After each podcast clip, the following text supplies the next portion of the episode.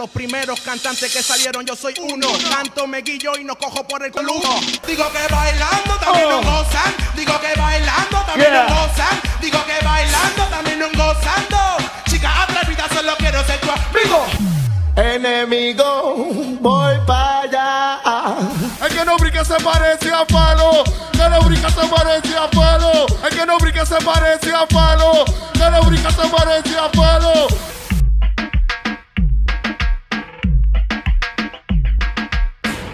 Me encuentro aquí en, Columbia Central University, recinto de Cagua. Aquí son las bestias en esto del sonido, eh, consola moderna. Yo les quiero hablar un montón hoy acá de Columbia Central University con esta entrevista. Yo puedo decir que esta entrevista es histórica. Sí, a veces uno pone entrevista histórica y realmente como tú la entrevista, no, Molusco se le fue la mano, es histórica de qué carajo. Ahí no hay nada de historia. Pero esta entrevista a veces es historia. Porque dicho por ellos mismos, esto nunca había pasado. Eh, su primer encuentro fue hace unos días atrás en un concierto que hubo aquí en PR, eh, reencontrando la vieja escuela y que básicamente hicieron dos eh, funciones completamente sold out. Así que eso realmente es histórico. Pero tenerlos a ellos dos cuando son guerras reales, guerras líricas reales, época en la que yo viví, yo viví este momento, yo era niño cuando esto ocurría, estaba ocurriendo y estas peleas eran de verdad, esta tiraera, estas guerras eran literalmente de verdad. Y yo quiero saber cosas que tú ni yo sabemos, cosas que pasaron off the record que seguramente van saliendo aquí poco a poco con estos dos exponentes de la música urbana. Son duros, eh, mano, los escuchamos y seguimos escuchando sus canciones. Ellos tienen himnos todavía que tú los pones en cualquier discoteca hoy, los chamaquitos la cantan full. El que diga lo contrario, pues eh, miente. Yo quiero darle un fuerte aplauso. Esto está lleno aquí de gente que vinieron a ver la entrevista, este podcast histórico. Acá en Molusco TV, suscríbete a este canal de YouTube, haz lo tuyo. Aquí está Falo Alberto Style. Yeah. ¡Diablo, qué boca, puñeta! Durísimo. ¿Cómo está Falo? Bien activo, contento y como si volviéramos a nacer nuevo de nuevo. ¿Y tú, Alberto, papi, cómo tú? Fresh, fresh, contento, gacho, con todas las cosas que están pasando, súper contento Tú de sabes, verdad. tú sabes que si quieren estudiar una carrera relacionada a la música acá en, en Columbia Central University, acá en Cagua, eh, esta, o sea, esta gente está duro aquí. Aquí hay Son profesores incluso, para que sepan, profesores incluso que han ganado Grammy, que pro- pro- próximamente los voy a estar entrevistando, profundizando un poquito de- sobre este tema de los Grammy que ha salido últimamente. Así que aquí es Columbia Central University, los equipos que son, los profesores que son. Esta es la que hay en el recinto de No Cagua. importa Esa la edad, ¿verdad? No importa la edad. no importa la edad, papi, tú puedes venir aquí con los canitas, sabroso, y le metes full. Es que nunca es tarde, en serio, no- nunca, nunca es tarde. para aprender. Cabrón, yo tengo 40 años y estoy aprendiendo ahora mismo del género, cabrón. Exacto. ¿Entiendes lo que te estoy Exacto, diciendo? ¿Cuánto nosotros me no. atacan a mí? ¿Cómo que tú no sabes de género? Como yo como, como digo, pues, pues, dale, cabrón, pues abre un podcast tú, date un YouTube tú y dale. Ay, tú. rompe. Hazlo tú. Ay, lo rompe. Ah, pero ahora yo tengo la culpa de que, este canal lo vea gente. Pues yo también lo- no tengo la culpa. Cabrón, yo tengo la culpa de tener el teléfono de Pablo y Alberto y que por primera vez en la historia Brutal. esta es la primera entrevista que ustedes hacen juntos. O sea, es- Hemos hecho solo son pisco y lo que hemos hecho. ¿sabes? Pero hablar, o sea, hablar de lo que vamos a hablar hoy, No, nunca. y juntos menos. Su, sus vivencias, obviamente, tú eres del corillo de Dinois, tú eres Manchon Cruz, Nico Canadá, Michael Emanuel, o sea, estamos hablando de, de, de- o sea, eran guerras reales. La gente fuera de Puerto Rico, porque los que viven en PR y vieron esa época saben que realmente eso era de verdad, fuego Sí, de sí. verdad y lo que decían en ese micrófono era de verdad, no era de mentira. Pero posiblemente los que viven afuera sí vivieron la época, pero no sabían porque no estaban aquí en Puerto Rico. Exactamente. Esto era de verdad. Sí, La de- verdura. eh, ¿sabes cuántas reuniones? Cuando a veces se ponía la cosa bien caliente, bien caliente, tenía que venir negro, Lester y reunirse. Porque independientemente de que, pues nosotros no, si nos veíamos por ahí, nos queríamos arrancar la cabeza, pero Lester y, y Negro siempre eh, fueron siempre buenos amigos. Lester es el, el- el- el productor de nosotros, ejecutivo de nosotros. Kiki, Lester Kiki, Production. Kiki. Entonces, pues siempre se reunían porque ya la cosa, pues, se iba mucho, mucho, mucho más allá de lo, de lo que era musical, tú sabes. Era fuerte. Y los corillos, ay Dios mío. Eh, Los corillos nunca aportan nada. Y te voy a explicar por qué. Los corillos siempre lo que hacen es meterle cizaña, a, incluso ver cosas que ni tú o tú veían. Y de repente empiezan, ah, cabrón, cabrón, no te dejes. Y empiezan por ahí el fuego. Y empieza la cosa. Ok. Yo sé que tuviste eh, en el programa de radio eh, que yo estoy todas las tardes, Molusqueo Rey de la Punta, y empezamos a hablar un poco eh, y a darle pico labio ¿no? a la gente de, de lo que vamos a estar hablando en este, en este podcast este, de Falo Alberto Style.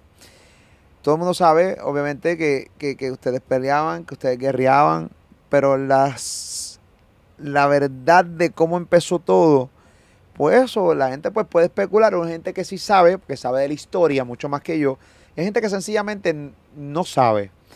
Entiendo que todo empezó por Blanco Flake, correcto, que en paz Sí, descanse.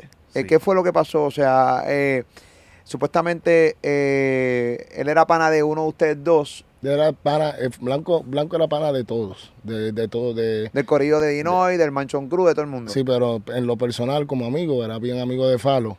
Y también es pues, criado desde chamaquito con nosotros en Mansiones, porque él era de Mansiones, el Mansion. Y, y realmente empezó cuando Blanco cae preso. eh, yo no sabía que, que- cuán gran era la amistad de Blanco y Falo. O yo entro al grupo con Michael y Mano, yo estaba fresquecito empezando. Y Falo zumbó una canción, ahora mismo no me acuerdo cuál era, que tenía versos de Blanco.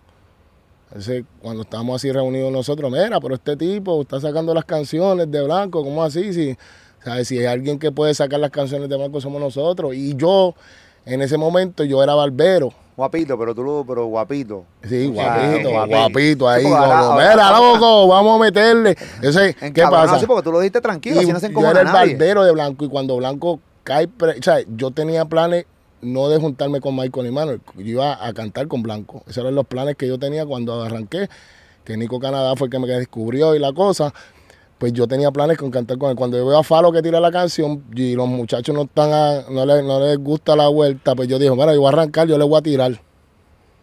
Y ahí Con, fue. no con Falo, porque él estaba cantando un tema que tenía cortes de las canciones de Blanco, pero tú no Exactamente. sabías en ese momento que eran bien panas. no sabía que yo sabía que porque era el corillo del lago y todo ese corillo de de ese momento y Falo es de esa área de Carolina y pero sabía que eran amigos pero no sabía cuán amigos eran para mí yo me sentí como que si estuviese copiando las canciones de él ¿entiendes? y en ese momento yo me molesté duro y yo dije mira yo lo voy a hacer un bar y Michael y Manuel estaban ahí como que vamos vamos por encima yo pero yo fui el que arranqué y arranqué en la, la primera canción que tiré fue en Dacrin ¿verdad? en Dacrin ¿Qué decía? O sea, y ahí fue lo que yo dije. Eh, cinco a mí me tiene lo que diga en el vocero. Llamada Colet ya tiene dos mil pesos. Ya ella no contesta porque está con el Alberto. No sé qué está pasando, me estoy casando mientras enojo. A mí me tiene lo que diga el vocero. Llamadas colectas, tienes dos mil pesos. Ya ella no contesta porque está con el Alberto.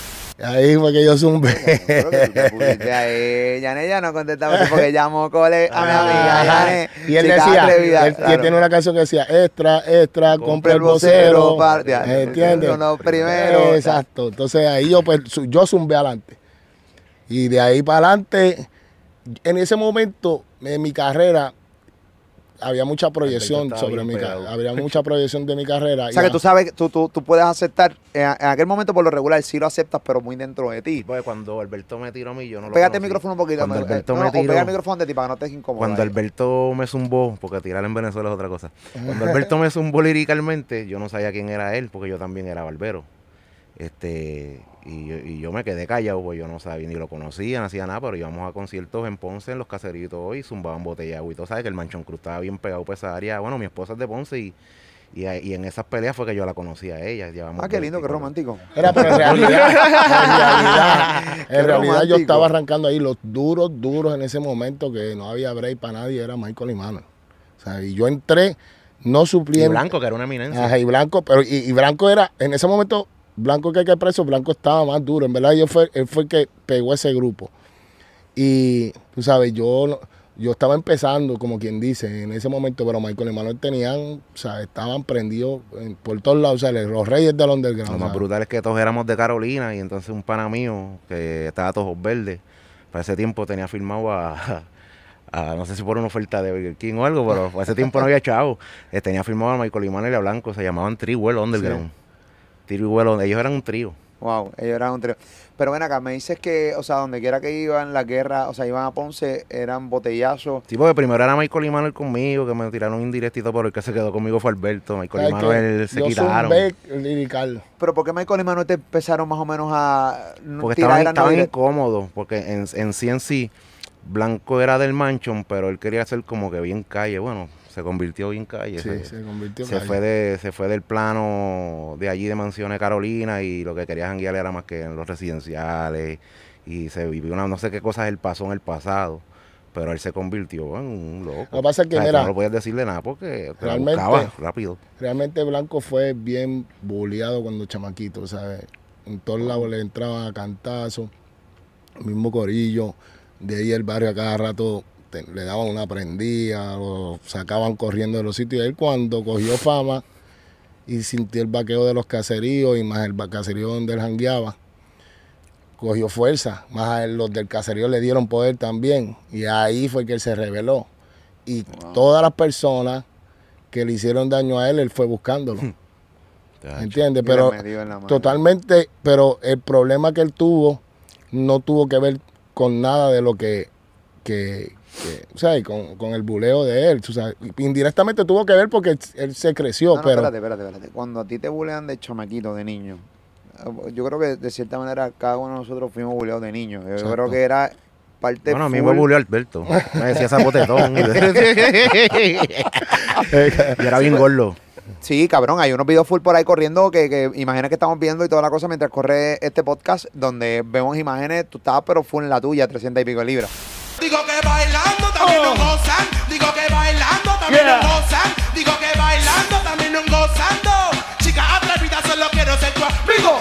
Pero recuerda una cosa, cuando nosotros somos chamacos en la, en la escuela superior, en la escuela intermedia, siempre nos buleaban, ¿entiendes? ¿Qué pasa? En aquel momento no tenemos la capacidad de poder canalizar este el buleo. A diferencia de ahora, a mí tú me dices ahora, pendejo, me ha hecho estar los insultos que yo recibo aquí en mi canal de. YouTube. Si no, pues tú, sabes, tú, tú, tú hubieras pe- pegado un tiro, literalmente. Pero honestamente, en aquel momento tú no sabes canalizar las cosas.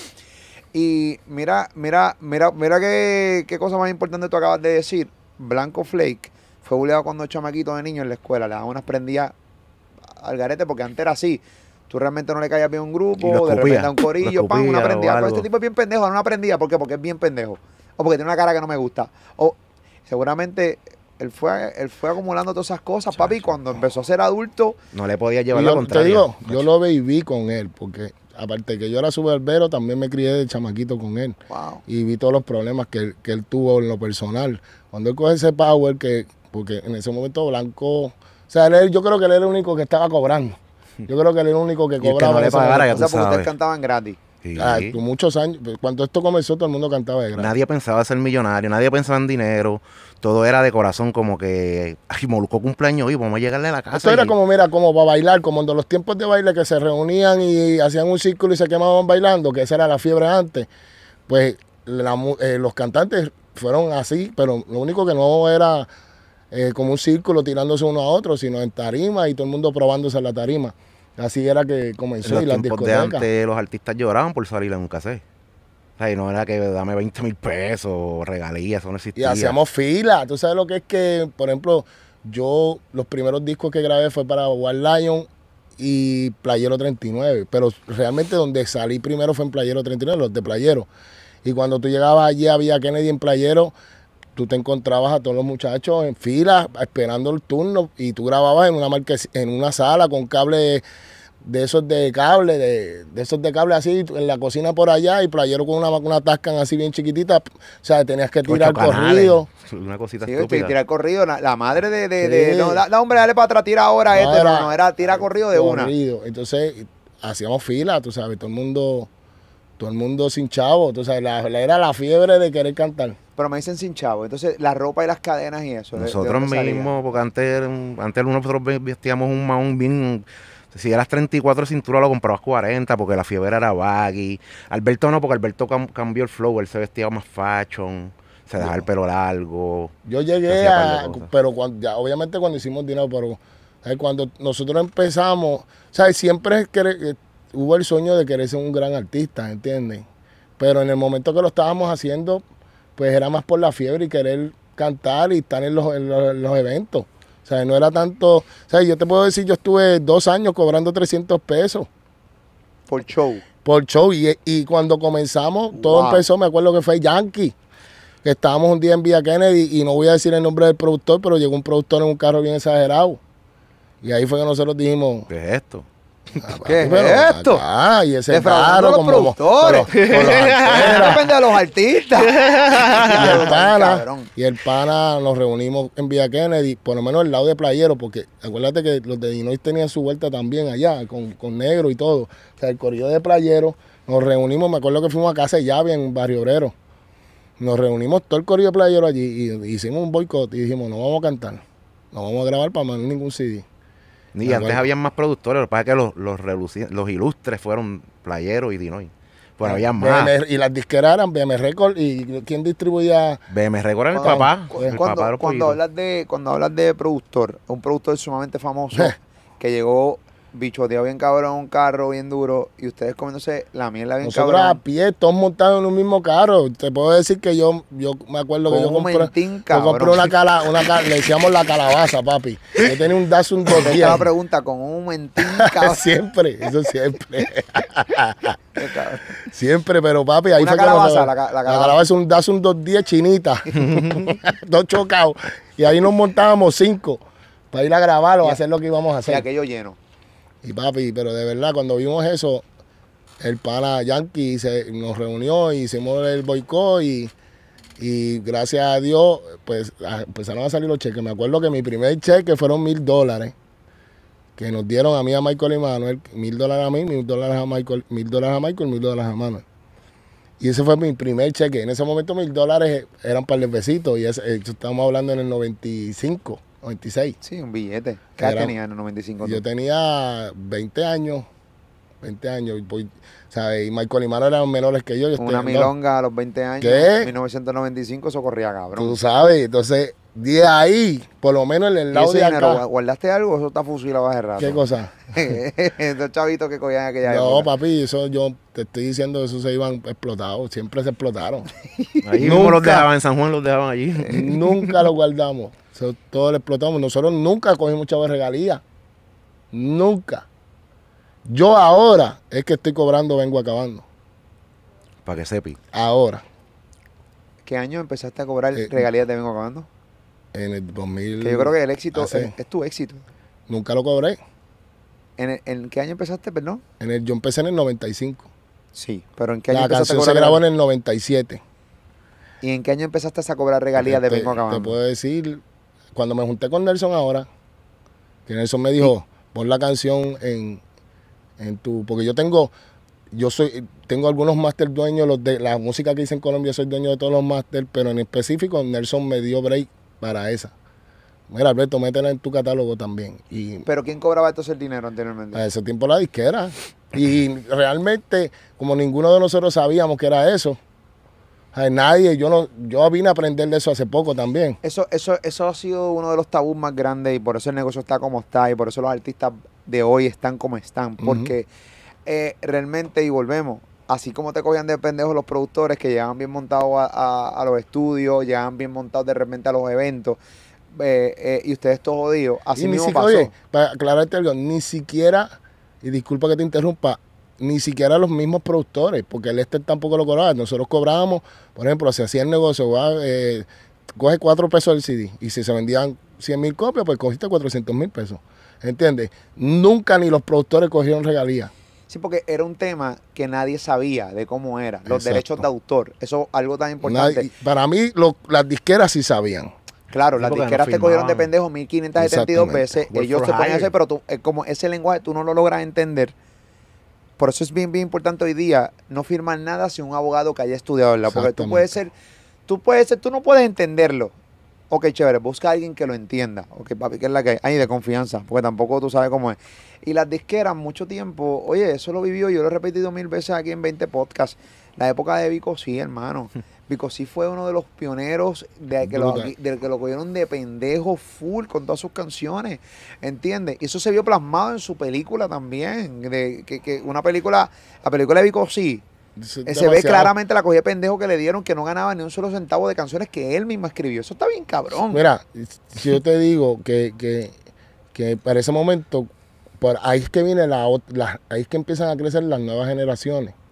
Porque cuando nosotros nunca cobramos y veíamos las disqueras haciendo dinero, pues entonces nosotros empezamos a pedir más dinero. Pues nosotros te decíamos, mira, Molu, dame 5 mil dólares y la canción es tuya porque nosotros firmamos Work for Hire. Ahí tú me dabas la yo, yo te daba la canción, tú me dabas mis 5 mil y ya. Entonces, ya cuando nosotros empezamos a darnos cuenta de muchas cosas, pues empezamos a operar, que, mira, fulano, para que grabes para tal disco, yo, yo quiero 15 mil dólares. A ese tiempo. ¿Qué? Tú estás loco, Alberto. Si, si toda la vida me pediste 5 mil, 3 mil, y ahora vienes a pedirme 15 mil. Y yo, pues papi, te he grabado toda la, tú mismo lo has dicho, te he grabado toda la vida por tanto, pero ahora yo quiero tanto. Sea, ahí es que le dan la oportunidad a otros chamaquitos para hacerle lo mismo que nos hicieron a nosotros, ¿entiendes? Y eso ha sido una cadena. Ya hoy en día, el artista como hace su dinero, tiene su break para pagar su propio abogado, tiene break para tener su, propio equipo, su gente que esté pendiente a sus cosas, pues ya, ejemplo clave, te puedo decir, Bad Bunny es uno que todo es de él, ¿sí me entiendes? Y él negocia con su gente. Que nosotros nunca tuvimos a nadie, obviamente no teníamos tampoco el dinero como para tener un abogado encima de nosotros pendiente a nosotros. Ahora más seguro ni sabían que un abogado podía aclararle todo eso. Y no sabíamos nada, de verdad. Molu, nada. O sea, todavía es la hora que no- yo sé que Falo también seguimos aprendiendo de, la- de- de las cosas de, de todo el movimiento de la regalía y, y el performance y toda la vuelta, porque eso es un mundo bien grande, ¿entiendes? Voy contigo, Falo, eh, porque quiero regresar a la parte de las tiraderas, porque me quedé en lo de Blanco Flake y, y obviamente el tema importante de Blanco Flake, me quedé en lo del bullying, en cómo lo del bullying básicamente cogió y creó un tipo ciego completamente y que de adulto no podía decir absolutamente nada y que pues lamentablemente pues nada, terminó en lo que terminó el caso de Blanco Flake, que podemos hablar lo de Blanco Flake, que dicen los que saben, yo no soy un carajo, yo estoy básicamente me refugio en las palabras de mucha gente que conoce del género. Dicen que si él hubiera seguido enfocado No había en- quien le robara la regalía. No, papi, si una y número dos que podía ser igual, o sea, me, me dijeron esta línea, no sé si, obviamente no sé si, si, si es cierto o no, pero que podía irse a los puños con Yankee Sí, yo lo veo en así cuestión también. de esos niveles ahí Yo creo hasta más, Ujú, porque en ese momento, Está muy duro. en ese momento, o sea, él estaba... En lo que duro. alguien de nosotros escribió una canción, ya él tenía tres, pero a inventar al momento. Estaba bien rápido. Te digo que si él estuviera ahora fuera un fenómeno. un fenómeno. Lo que pasa es Se que. estuviera pues, vigente ahora mismo. Sí, sí, de Bien verdad. fuerte, bien adelantado, estaba bien Y el adelantado. boom de- él trajo, eh, la- o sea, este, era- este género también era corillo, no tantas mujeres y ta- eran corillos para todos lados. Entonces él trae ese flow de cantarle así jocosa a las nenas y empezaron a llegar las nenas y tú sabes, él tenía en el movimiento, ahí se cantaba en, los- en el centro de Villacop, en el centro de Río Grande, de, Villa- de Loíza, eran los caseríos, no había más nada. Ujú. O sea, y el hombre... Llegamos a cantar en, en- llenaba en el Hotel sitios. Convento una vez, una vez y, y por poco se lleva el dueño del hotel. Porque no podía hablar malo y ya tú sabes que él se soltó. chacho, No, él ah. se reveló bien, bien Ah, bien fuerte loco, y, yo como amigo de él lo entendí en cierto punto, pero fue tan rápido que tan rápido así mismo le dieron eh, 15 años y fue, nos- nosotros lo fuimos a visitar a la cárcel varias veces, cantamos en las cárceles y hecho, fue doloroso para nosotros porque aparte de, de que era un buen cantante, era un buen amigo, era amigo, Nací criado con ustedes. brutal. Tú tampoco cobras regalías de tus canciones ahora mismo. O sea, no, tú tienes, ahora mismo tienen que tener mansiones y todo mío, a nombre mío y recibiendo cheques todavía mío. ¿Quién recibe los cheques de tus canciones? Eso De- es Prime Record, allá Jorge Oquendo, el Ceci Boy. Ese fue el que firmó Vico. Para esos tiempos no Ah, habían disqueras casi. Este, No habían, no habían casi disqueras. pero, te- pero eso te encojona.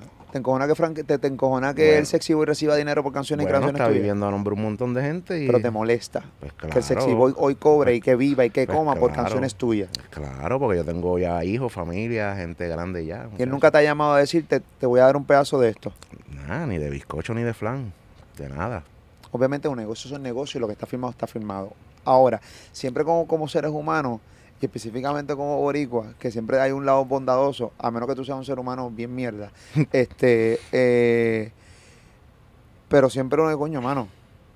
Yo llevo comiendo de este pana 30 años. 30 años. O sea, él tiene todas las canciones. ¿Quién cobra dinero? O sea, ¿quién cobra dinero por la canción, este, por, por ejemplo, este, eh, puñeta, la, la, la tuya, este... Llamo Cole. Llamo Llamo Cole. Cole a mi amiga. Él. Él. Pa'l otra cruce. que- la- la- Él. ¿Cuál? Para el cruce. Él. Cabrón, que Ritmo profesional. Ritmo él. profesional. Para el si cruce. y me tiré todo.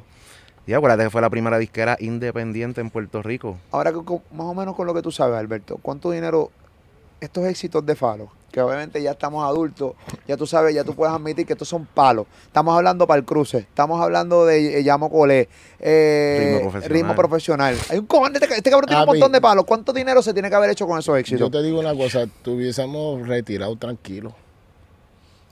Con eso te la dejo ahí. ¿Sabes? o sea, tú sí- estás en mala yo con el sexy boy ahora mismo. Nah, me saludito. Ay, pero, papi, pero que hay que entender también. Papi, me convierto en blanco, para descansar ya yo no, no, No, Molu, no, ya no, ya hay que momento, entender también que es como uno dice, y tú sabes, también nosotros aceptamos ciertas cosas. Obviamente por Caímos, ignorancia. caímos. Por ignorancia. Yo no puedo venir ahora y decir, fulano de tal me cogió de pendejo toda la vida. Pues yo firmé un papel y, y lo hice, tú sabes. Yo, lo que sí es que ahora mismo hay sin número de, de productores que hicieron y están revendiendo las producciones, porque ahora hay como un auge bien grande otra vez de la música old school. Y están como que, por ejemplo, si tú vas a vender todo el catálogo a otra compañía, ahí estamos nosotros. O sea, el negocio fue el que yo te firmé, no para lo digital ahora. O sea, ahora yo estoy en eso ahora. Estoy, voy, tengo voy, estoy preparando a mi abogado para que meta mano a- y no para tumbarle nada a nadie, porque yo no quiero que le bajen la música a nadie, simplemente que me den lo que me corresponde a mí, porque el negocio digital es otro. ¿Me ¿Cuánto dinero entiendes? más o menos tú- ustedes han dejado de ganar? Papi, yo te digo una cosa, Vengo Acabando es una canción que sigue dando palos. Yo no tuve solamente Vengo Acabando, yo tuve un montón de canciones más. Claro. O sea, ahora mismo, ahora mismo yo no he vendido mi catálogo porque no quería venderlo, pero yo te podría decir que yo puedo, tú puedes conseguir ahora mismo, tú puedes conseguir sin ninguna canción pegada, tú puedes conseguir de, de 100 a 200 mil, 300 mil dólares sin nada sonar por venderlo.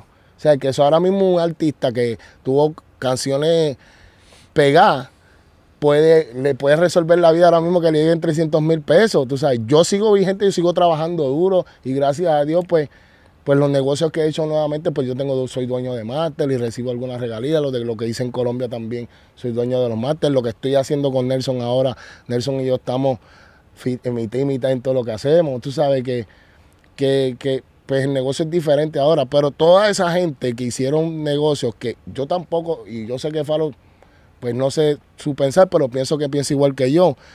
Que si lo van a renegociar, que la gente quiere tener esa música nueva para subirle en las plataformas, pues que a cada artista que se que, que dio su esfuerzo ahí, pues mira, le den su parte también. Se venda o no venda.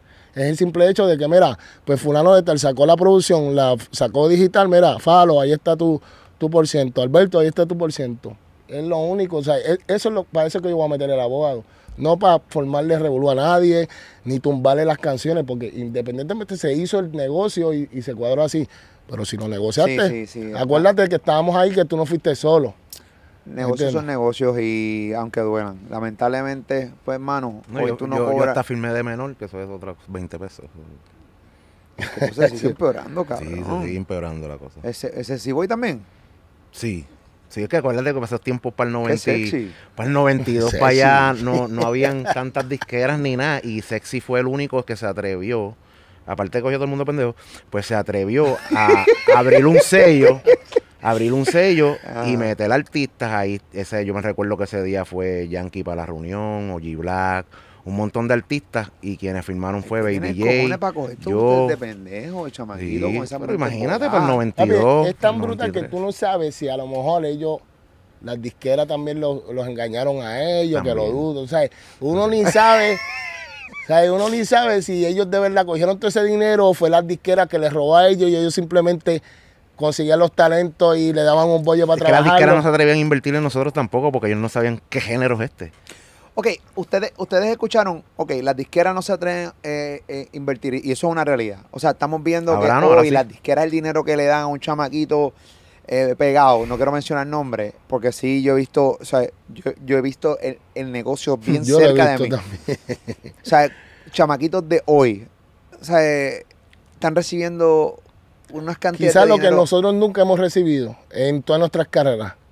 Está bien, pero siempre tiene que haber un inicio. Exacto. y tiene un comienzo. Y el lamentablemente ustedes tuvieron el comienzo más terrible, porque mientras ustedes se curaban cantando y pensaban que estaban pegados, eh, ustedes estaban creando un legado y estaban abriendo un camino que hoy se disfruta de ellos. O sea, ustedes todos los días se tienen que sentir orgullosos porque hay un corillo grande. Los otros días, eh, los otros días yo vi un arte que no sé quién lo hizo, lo subió varias, varias- lo subió Benny Benny, lo subieron, un corillo de gente, eh, donde hay un montón de artistas eh, de la vieja. Ujú. Y sí, es una realidad. Eso a- se le debe un montón a usted. Todo. Porque ustedes abrieron un camino que si ustedes no hubiesen, hubiesen abierto ese camino, hoy no se estuviera, no existiera estos tipos Bad Bunny de la vida, Raúl Alejandro de la vida, Anuel de la vida, este, todos los cantantes, Mike Tower, todos estos tipos, Farruko, todos estos tipos que están ahora mismo eh, yo, mira, rompiéndola. Molu, yo ahora mismo, aparte de los negocios y lo del dinero y todo, yo, yo estoy trabajando duro para eso. Porque yo digo que el género está pasando por un proceso como pasó la salsa. La salsa en un momento dado, cuando llegó Jerry Rivera y llegó la salsa romántica así para los chamaquitos, las se dejaron de escuchar salsa vieja y empezaron, se fue un momento cuando llegó Jerry y todo ese corrido de salsa, chamaquitos nuevos que salieron, y entre ellos hubo, hubo como siempre un roce entre sí, de los viejos, los nuevos. Sí, la, la salsa erótica versus la salsa de la mata. Hoy en día, Pasó literalmente reggaetón de la manta versus eh, Lo reggaetón mismo. romántico y toda la pendeja. Es la misma. hoy, eh, eh, hoy en día. ¿quiénes son los exponentes más duros y que tienen la salsa ahora mismo?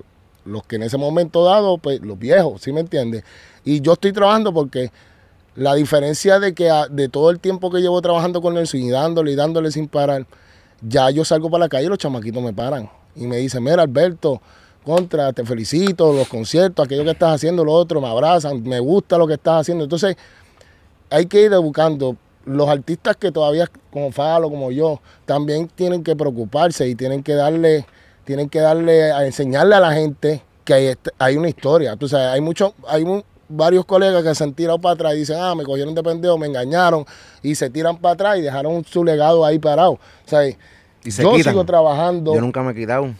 Yo- sigo mis trabajando para que la gente lleve esa historia. Viven de mis paris y mis cosas. Tú todavía sigues viendo 100% de la música, Falo. Sí, siempre. Yo siempre he tenido paris, actividades. yo- yo siempre te leo en. Yo obviamente te sigo. Este. Somos, ¿sabes? Yo, mi generación fue la que creció con la música de ustedes. Eh, y obviamente ya de adulto eh, te he leído a ti. Muchas veces también he leído a tu esposa molesta. Obviamente eh, se nota que, que se compenetran full y que ella ha estado contigo las desde- buenas y las malas. De las buenas y las malas. Este, y eso se nota claramente. Y obviamente pregunto esto con respeto porque todo el mundo sabe que todas las carreras tienen momentos difíciles y momentos bonitos. Mi carrera ha sido así y será así. Va a llegar el momento en que mi carrera va a mermar, vienen otros y esto es cíclico. Tenemos que, tenemos que aceptar ese rol porque es un rol natural que va a ocurrir. Pero en el caso tuyo, yo te leo tus escritos, eh, veo, veo lo que todo el tiempo recalcas y dices y, y hay como que mucha frustración dentro de Falo. Ahora que tienes el micrófono de frente, yo quiero tratar de entenderte. ¿Cuál es tu frustración y cuál es, es tu enojo con el género? ¿Puedo de repente darle para atrás Bueno. a respuestas que me has dicho de las joyas de pendejo que te han dado con las regalías? Obviamente con joyas de pendejo que no nos han dado, que no nos han dado a todos, pero que cuestan dinero a, la- a largo plazo. Pero realmente, ¿cuál es tu frustración? Y que se nota que lo has hablado con tu esposa y quiero felicitarte por la comunicación que tienes con ella, porque no se da en todas las relaciones, No. porque te defiende y eso es... Mucha gente puede decir, ah, es metida. No, no, eso no, no es metida. Es porque es tu esposa. Son muchos son años uno. juntos, muchos años. No, eso es un equipo. Entonces, la frustración de Falo, ¿realmente cuál es? Bueno, que yo no tengo que mencionar mucho nombre, pero he ayudado a muchos. A muchos, sin mencionarte nombre. Pero ellos no hacen lo mismo para atrás. Eso, eso te digo en una época de hace cuatro años atrás. Pero como que la vuelta ha cambiado y me, han- dado, me han dado un respeto. Como cuando he sacado temas nuevos para los chamaquitos con DJ Kelvin, Joel y Randy, Hey Mister. Como que la gente y los demás artistas como que han dicho, no hay que respetar porque en verdad es como Vico, mi papá, Rubén DJ, mi papá, Bruliencita. Y uno cae en cuenta y no importa si eres millonario o si estás pelado, sigue siendo el papá. Porque tú no, porque, porque mi, ma- mi papá sea millonario o no. O sea, un respeto no, debe ser basado en el dinero que tú tengas. Exactamente. Exacto. Y entonces, no puede pero, venir por pero eso. gracias a Dios la gente se ha comprado y los artistas como Mike Towers. Ahora mismo tú oyes un tema de él de cuenta y dice, si los míos te dan palo, pram, pram, como falo, o sea, te empiezan a mencionar y tú sientes eso otra vez, ese apoyo, pues tu carrera como que Es lo que está, te pompeas de nuevo. Porque yo, en, en O sea, realidad, te encojona el hecho de que no te quieran dar que tú eres parte de una de la me generación encojonaba. que, levantó, que, que- que de cierta manera hizo camino. O sea, que menciona siempre a los mismos que hicieron camino, pero a- de- como que te excluyen de ese gorillo. Sí, porque ahora mismo tú te pones a ver eh, los chamaquitos o las personas mayores y, y ven un, vamos a ver un gran combo. ¿Cuándo ellos se van a quitar? Cuando se mueran. Que Dios los cuide. Este, vienen y cogen a un artista y hecho, Molusco está viejo ya, que se quite porque se tiene que quitar. Si la música vive en mí. O sea, son cosas y, y palabreos que, que te ofenden porque dicen, esta gente es tan viejo ya, pues me llevan los pum asilo, que asilo de qué, si este, todavía Snoop Dogg canta y, y, Doctor los Y otros se lo maman. y se lo maman. Duro. Pues ustedes también tienen Ahora que mismo, y si se vamos lo a hablar, maman. mire, si vamos a hablar de uno de los líderes ahora mismo de los más duros, Yankee, Yankee de- tiene mi misma edad y sigue ahí, tú sabes. Ya, yo, yo digo que la, mu- los que se inventan eso de viejo y nuevo, o tienen miedo de algo, o tienen miedo que uno sea mayor que ellos, o un chamaquito, ¿sabes? Esto es música, tú sabes. y no- y no es que peor tanto que actualiza. va- y lo peor es que va a pasar porque volvemos, lo dije hace un minuto atrás, esto es cíclico. Ay, O sea, ellos van a tener la edad que ustedes tienen hoy, que nosotros tenemos hoy, y así va a ser. nuestra rueda, generación anterior le está pasando que nuestra generación ella anterior a nosotros es Wisin, el mismo Tego, todo este corillo, Wisin Yandel, todos estos que pegaron el, el mismo Héctor, Del 2000, este- de los 2000. ¿sabes? El, de los Torito, 2000, el de los 2000. Está pasando lo mismo que Zion ahora. Toda esa gente. O sea, ellos están ahora mismo en el plan de nosotros. O sea, y yo no creo que la yo no creo te cojona que les digan viejo. No, A no, fíjate, a mí no. me encojona porque ahora mismo, el, año antes de la pandemia, como un viejo un viejito así baila como el 30 prom. Como un viejo baila 30 prom a ponerlos a doblar hasta abajo, hasta los maestros con chamaquitos de 16 Pero años. vamos, hay que admitir que las rodillas no son las mismas. A mí todavía me queda, papi. Sí. Papi, se lo viene en el concierto como le metió. Papi, yo estuve tres horas bailando y brincando y hasta abajo con los muchachos. Y hoy es que le duele. Oye, oye, oye, Pero, pa, tú sabes, no es, lo que yo digo es, antes la música se hacía vieja porque era un CD, tú lo botabas, se dañaba y ya no lo escuchabas más. Hoy está la música y tú quieres buscar música de la... Ahí está, de todo. ¿Sabes? Yo no encuentro esa cualificación de, de estar, de decir viejos y nuevos, para mí se para. Bueno, hay que admitir, ok, chévere. Hay chamaquitos nuevos. Actualízate, sácate algo nuevo. Eh, cabrón, si a mí me contratan para todos los viejos porque yo tengo que cantar algo nuevo, para aburrirlos. Eh, Pero lo nuevo sería los doble pasos. ¿Tú sabes quién me dijo a mí? Te voy a decir algo. ¿Tú sabes quién me dijo a mí algo bien clave, Tito? El bambino, los otros tienen su cumpleaños. Dile, dile. Me dijo, Alberto, despreocúpate por todo lo nuevo que está pasando. Tú tienes tu público y cada vez que tú salgas, tu público va a ir a verte. Trabaja para ellos. ¿Entiendes? Si se mete para lo nuevo, para los chamaquitos de ahora, bien. Pero tú tienes tu público y está demostrado. Yo vengo de dos soldados ahora mismo con los muchachos. Hicimos un choliseo y, y rompimos récord de venta. Que todo el mundo dijo, no inviertan ahí, comprate un yate y vete para el tamal, que esa gente está escocotado. Ana, a Ana le dijeron Esa así, gente está gástate escocotado". los tres y medio, cómprate un botecito, mejor cómprate un yate y vete a disfrutarte la vida. Y viene no el director del Choliseo y nos dice, tengo tres razones para sentirme orgulloso de todos ustedes. Cogieron una fecha incómoda, 5 de agosto, regreso de clase. Los papás están pelados, no te van a comprar boletos. Ningún ni Angelo Medina, ni aquel, ni el otro van a coger esta fecha. Segundo, la barra vendió todo. Ibas a buscar un agua y no había, ibas a buscar un chiva, no había. Lo que- Está o sea, ustedes hicieron récord ¿Era, ¿Era ver por las ventas o se lo robaron? Díganme. porque- todo, todo fue venta, algo, algo que ni el director del Choliseo se lo creer. Entonces metimos más de 15 mil personas. Y- no, no, no hay duda, yo estuve ahí. allí, cabrón. Yo, yo, yo vi ese show de que show en aquel momento. Y, y, y que no le pa la menor duda. Lo que yo estaba queriendo decir es que sí, hay. El género ha crecido. Hay artistas que van a los chamaquitos. Pero hay artistas que simplemente ya el género lleva tanto tiempo que hay artistas para todo tipo de público. Lo que yo le digo a los Y chamaquitos no es, hay que frustrarse, papi. Ayer yo estuve en el concierto de, de Jacob y me lo vacilé. Eso, me gustan un par de canciones. O sea, no hay que. ¿Por mí- qué a mí me han ponerla? pasado Que si aquel es viejo, aquel es nuevo. Los- por- yo no entiendo Voy a la por qué. perla un día de los padres y lo que hay es lugar la L con 30 chamaquitos nuevos, pero cuando los viejos vienen y contratan a Falo, y Falo cantó ahí con los, con los jóvenes. Entonces los jóvenes, por lo menos muchos de los jóvenes de ahora se están poniendo al día porque son gente que le gusta la música, no fanáticos del dinero. Gente que le gustan las raíces y, y como en la universidad estudian, pues están estudiando el género y ahora mismo están estudiando a todos Yo nosotros. soy de las dos, fanático de la música y fanático del dinero. Eso también también Claro. dentro de su corillo. Papi, Ok, chévere, así bueno, pasó nosotros con la mal. salsa, No, pasó con la salsa. Yo escucho Pero, la pero salsa. hay muchos chamaquitos que dicen, yo quiero ser artista para ser millonario. Ah, no, no, no, no, no, ese no es el flow. Ese, ese es el error. Qué bueno que traiste esa línea. Termina tu línea. te voy a decir Yo, algo yo de quiero ser artista así. No, no, yo quise ser artista porque nació en mí ser artista. El día que yo me muera fue que me quedé sin voz y ya no voy a cantar más, pero yo quiero llegar a viejito y ir a un party con los pantalones de la moda que esté y seguir cantando porque, porque el gran combo no se quita. Porque este, los demás salseros tampoco se quitan y son los mismos raperos de Estados Unidos, son El ejemplo más multimillonarios. grande es Gilberto Santa Rosa. Nada. Viaja el mundo todos los años con ¿Y es el sus mismo? mismos éxitos. Y sí saca su canción nueva y otro porque obviamente uno se quiere sentir vigente y uno tiene que seguir Exacto, grabando. de trabaja repente también. Tú sigues grabando y de repente das un palo y tú no sabes, tú tienes que seguir porque esto es una, eso es así. Y también te sientes vigente porque hay que meterse en el estudio a grabar. Exacto, pero no nada malo vivirte te los lo éxitos mencioné ahorita. Por eso te lo mencioné ahorita. Que también es- está en uno. Tú sabes, no es de echar, ah, pues, pues cambió el sistema, tú te vas a, tirar para atrás. No, tú tienes que. Yo seguido trabajando duro. Yo también vivo de la música. Cabrón, full. el reencuentro de menudo, cabrón, los otros días en Ah, Coca-Cola. Tú no- Y esos cabrones ya tienen reemplazos de cadera. Papi, Pero tú, era el mismo Ricky. Ay, Dios mío. Ricky Martín va para 50 años ya, tiene 48 años. Papi, los raperos panameños. Pero tú no viste a Chucho Avellanes cantando reggaetón. Era él. Yo Sí, pensaba que era un loco. En el show de él. Yo me quedé pasmado y todo. Y eso un papi, holograma. tú vas a Panamá. Es verdad, verdad, tú, vas, tú a Panamá, que aquí no saben mucho. Casi la mayoría de todos los raperos son mayor de edad, mayores que nosotros. ¿Sabes qué? Y siguen. Y siguen. Y los jamaiquinos, Cotirran, Weird the Man, y sigue.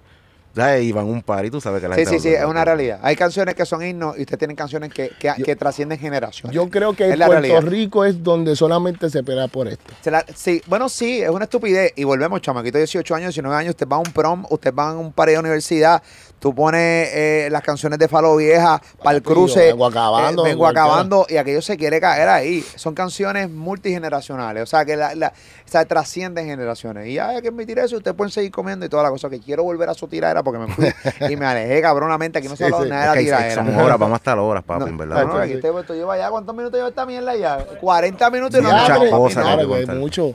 Ok, mira si, y, y les voy a mostrar que una tengo retentiva y que la he adquirido haciendo podcast porque mi retentiva era de mierda. y dos, eh, ok, mm, que me interesa lo que están hablando. Me quedé en lo de, vente, de más está decir que había que dedicarle tiempo a Blanco. Blanco Flake fue la pieza fundamental para que ustedes se encontraran. Me quedé, si no me equivoco, en que a ti te molestó, Alberto Style, que Falo empezara a usar líneas y barras de blanco y sentías que él te estaba copiando de él y, sentía que había una O sea, como que no tenía ese como derecho no ten- para hacerlo. Sí, no tenía esa mierda. Pa, y tú cogiste y le tiraste. Sí. Incluso dijiste la barra en cual le tiraste. Ok, cuando tú escuchaste Falo, tú escuchaste que este cabrón cogió y dijo, pero ven acá. Yo dije, ¿quién pero ¿quién este carajo este tipo? cabrón? No, perdido. Yo me, habías contado, me habías contado que lo ignoraste porque no sabías ni quién puñeta No, era. Y empecé a investigar y me dijeron, no, madre, él es estilista, recorta, esto y yo. Pero porque él me tiró. Y entonces pasaron tiempo y... papi, Y tú Alberto- sabiendo que, y él no, él no sabiendo la afinidad que también tú tienes con Blanco, que son bien, bien panas. Sí, porque Blanco conoció mucho de la calle porque yo se los presenté. Porque él jangueaba conmigo, ya yo me había criado en el cruce, en Sabana Abajo. Y empecé a conectarlo y se conectó en Torre y un par de caseríos, la voz de Blasina, y jangueábamos con gente dura. Estamos hablando para los noventa y pico. Bajito. Y él, y él se empezó a sentir Confianza. alabado, confianza. La gente ya entraba de tierra y la gente blanco. ah, ahí se sentía bien poderoso. Este, so empezó a cantar solo. Pues entonces Michael y Manuel, pues estaban como que molestos también, celosos, pero que ellos se quitaron y, Alberto se quedó conmigo. Yo cuando una vez que fuimos para Ponce y me entraron a botellas, digo, no me dieron, pero las botellas de agua. ¡shum! Ah, ese party. Maitri. ese- Mira, ese party Así que si te daban, te ganaban un peluchito en una Sí, feria. Papi, como, como ese nueve, party. nueve meses, un año, Alberto me tuvo así, que yo iba para Ponce de Ariscau porque dije, me van a zumbar, papi. Oye, O sea, y- tú pero probaste- faló, faló. ¿Cómo tú, te haces- cómo tú puedes dormir a sabiendas de que este tipo le, le metían un botellazo por culpa de Sí. Nacho, mira, es que eh, era ese tiempo era como no habían teléfono. O sea, volvemos, tú ibas y tú todavía no le habías tirado ni una sola vez a este. No. Papi, no habían teléfono ni nada. La- eh, nosotros Por eso es que llamábamos era porque- encontrárnoslo. Chacho, llamo colega. Era un celular, no había Era, nada. Tú tenías que llamar colega Cagua, cabrón. no que tú Bien. digas, mira, que te digan, mira, que hay un party. Casi, ta- casi todos los paris no eran paris de un solo artista, eran varios artistas. Claro. Y que tú, mira, Alberto, va para Pari de Cabo, va a estar Falo. Ya tú sabes, él está con su combo, yo estoy con el mío, vamos a llegar y allí puede pasar cualquier cosa. Se ¿me pasaron entiendes? muchas cosas. Y pasaron un montón de cosas. Nosotros pero llegamos. gracias a Dios. Alberto y yo nos hablamos malo y nos cagamos en la madre y todo, pero, pero- nunca nos tocamos la cara, nunca nos dimos un puño. Y aquí estamos. Papi, y los panas de nosotros entraron a puño. Ay, sí, pero. O sea. Entonces, Hubieron tantas, hubieron guerras. Este cabrón, coño, lo doy gracias a Dios, porque gracias a Dios nunca tocaron la cara. Los panas nosotros se descojonaron toda la salud, pero, pero gracias a Dios nosotros no. O sea, Mira, pero mira, aquella que está allí, eh, Anet, ella fue, siempre ha sido la clave de que nosotros nunca nos tocáramos. Porque la, la vez que nos íbamos a meter en la cara, que fue en Eran Carolina, corillos pesados, póngalo. yo íbamos los dos para encima, íbamos los dos para encima, pues, él pasó, que nos cruzamos así, nos dijimos, como, no, no me acuerdo que, ni que nos dijimos, los dos miramos así para atrás y Anet venía, los dos miramos así para atrás, los dos miramos y veníamos a meternos a, a pelear. Y Anet se metió, ¡eh! Y no aquí. los únicos, ¿verdad? Porque esa noche. E- esa noche estábamos estaba nosotros Baby dos nada más, no en un cuarto, en un baño con otro corillo. eh, mexicano en otro corillo con otro Uy, que- Mexicano Eran con como Oye 10 Bla, peleas juntas a la vez en un, en un backstage que tú decías, ¿qué es esto? Pero Alberto y yo se, estábamos se, en otro se, lado. se- se sentía la mala vibra. Una cosa violenta. Llegó, cosa. hubo un, un party que yo, esta gente hicieron en el Guillermo Angulo, en Carolina, que se llamaba Kill the Mansion. Kill the Mansion. Yo ese, ese fin de semana yo estaba libre. No tuve show ese día. Yo estaba en el, en el famoso parquecito de, de mansiones que le decían, que le decían, eh, ¿sabes? Donde nosotros nos reuníamos. Y yo estaba allí, estaba clean, empecé a beber cerveza y llegaban los corillos. ¡Wow, mira! Vamos para el party. Yo, no, tranquilo. Las yo- pilas, las pilas. yo quiero, quiero evitar y seguían llegando, papi, hasta que me bebí dos cipas de cerveza Solito. y llegó un corillo. ¡Vamos para allá! Vamos ¡Vamos! Papi, llegué yo allí y con las venas aquí así todos los corillos. Entonces me encuentro, estaban todos los corillos allí, porque Falo también. Todo era Carolina. El corillo de Falo, nosotros andíamos mucho en Montatillo también y a Falo lo querían mucho ahí, a mí también me querían. Bueno, entonces- lo contrataba un, un hombre a él y a mí me contrataba otro, ¿sabes? Una joradera. Pero ninguno podía pelear. ¿sabes? O sea, eso Eh, era algo fuerte. Y esos paris, ese día, me acuerdo que ese día fue uno de los más fuertes. Se metió, llegó negro. No van a pelear, van a resolver esto. y, pam, resolvimos problema. algo que tú habías provocado. Sí, sí. Y, pero yo ¿Cómo tú estaba encerrado en un camerino. No, papi, yo siempre he dicho que si eh, yo lo hubiese conocido antes, nunca nos hubiésemos tirado porque nosotros, de verdad, la amistad, los hijos de, de, de Falo son- me quieren muchísimo. Yo inclusive cuando arreglamos, cuando arreglamos, yo iba a los cumpleaños de los nenes del... Tengo videos de. Alberto todavía. A ver, nosotros nos hicimos bien Bien. para Estaría cabrón que los nenes de Faro estuvieran cantando las tiraderas que tú hiciste. Pero papi, literal, se formaron los mot- motines, ¿sabes?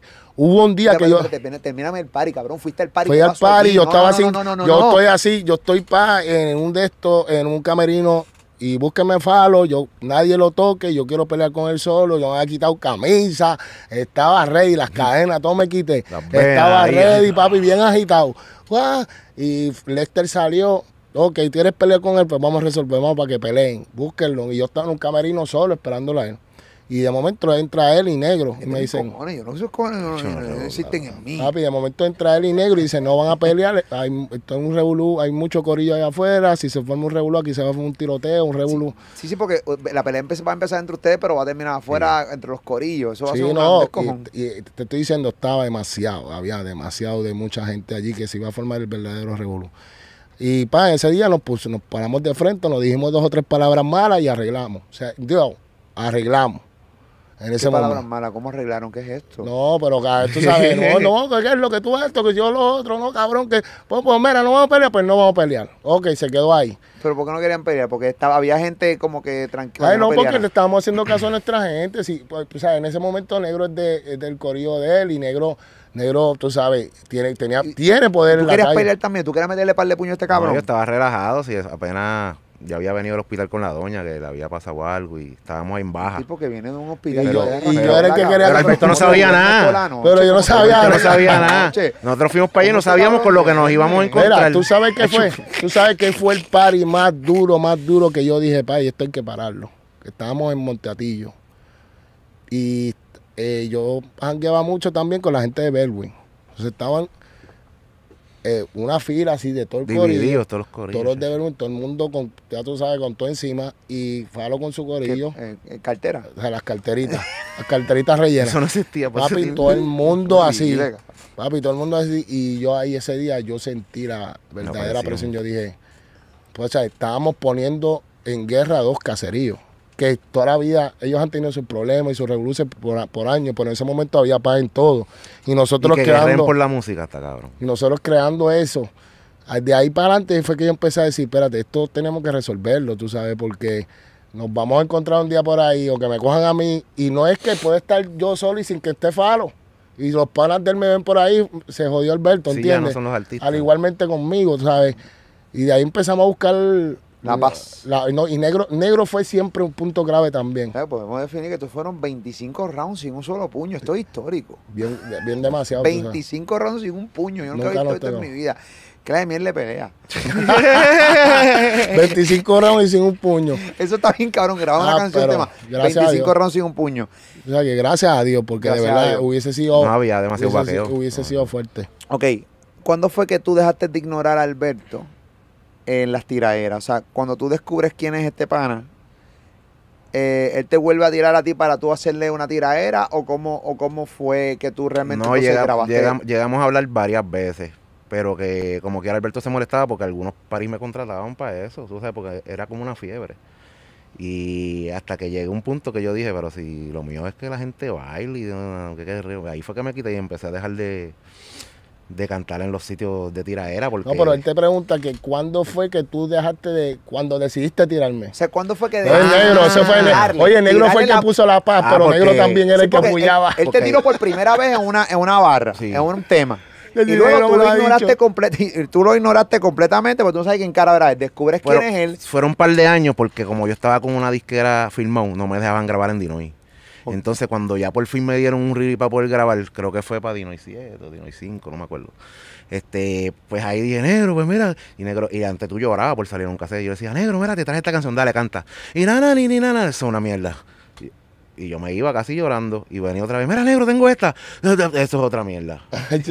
y te quemaba. Hasta que vine con la de esta es mi música movida y que era tirando al Alberto y él dijo, eso está cabrón. Y Esta es mi música, movida y eléctrica. No antes que las y eléctrica. No antes que las chicas se pongan histéricas. Solo como le canta, muy demasiado. Canto me guillo y no cojo por el saludo. Un saludo de parte del rey de Carolina. y fue un palo. De, pero después de ahí, de todos esos revoluces, llegaron a salir un par de discos más y un par de cortes después de Da Cream, qué A sé yo. mí, a mí también me, a mí me prohibieron, ¿sabes? Porque es lo que te iba a decir ahorita, que yo, yo te- ah, conmigo había mu- mucha prohibición de, pues, de inversión y de que, y en ese momento la guerra no, no te apoyaba en la radio, no te apoyaba nada. O sea, a mí, Lester, que era el mío. Y el de la guerra y cambiar de, de mujeres para pelear, para pelear. o sea, y sea, eso no era la línea de o sea, él. a mí me pusieron, Sí, porque tú eres un mamito, tiene, un bonitillo. tiene de repente quieres. dos que- cosas, tienes dos cosas. O ti- si tiras, no hay inversión, no hay nada. Y si haces lo que tienes que hacer, pues ta- tienes el vaqueo full. Sí, por eso es que no hay tantas canciones mías tirando la falo. Falo hizo como cuatro o cinco, Sí, ¿verdad? cuatro. Yo hice como dos, dos canciones tirando la falo. No, y lo demás era quemando ofreciendo chavo y todo, mira, tiren mi disco. Yo no, ya yo no hago eso. Sea, nosotros Alberto. El último yo creo que yo tiré fue en Warrior, ¿verdad? El último. Exacto. fue, creo que Nosotros fue. nos tirábamos en vivo, a improvisar y joder en la tarima. Cuando, cuando tú escuchas, eh, porque obviamente en aquel momento, No, yo me lo gozo. lo de me los, lo- la- la- joderte con la parte de los gays, tú sabes, antes tú podías decir la palabra pato y no pasaba absolutamente nada, incluso era una pavera cabrona. Ah, canto de pato. Y incluso yo lo estoy mencionando ahora aquí con un temor. No, pero... Porque hoy día, eso, ¿sabes? Cuando tú analizas cómo ha cambiado esto en el 2021, cómo estamos, sea, tú, cuando tú analizas toda esa tiradera, cabrón, ustedes se iban a fuego full. cabrón es que la comunidad gay nos apoyaba a los dos porque yo he ido a actividades gay a cantar. Tú Es una cosa ridícula, pero que esos fueron unos tiempos, pero ahora mismo nadie puede poner cosas payasadas. ahora. No. A mí me lo aceptaron y Alberto, esa jodera, pero ahora mismo no, no se puede. Ok. Y quiero que sean honestos.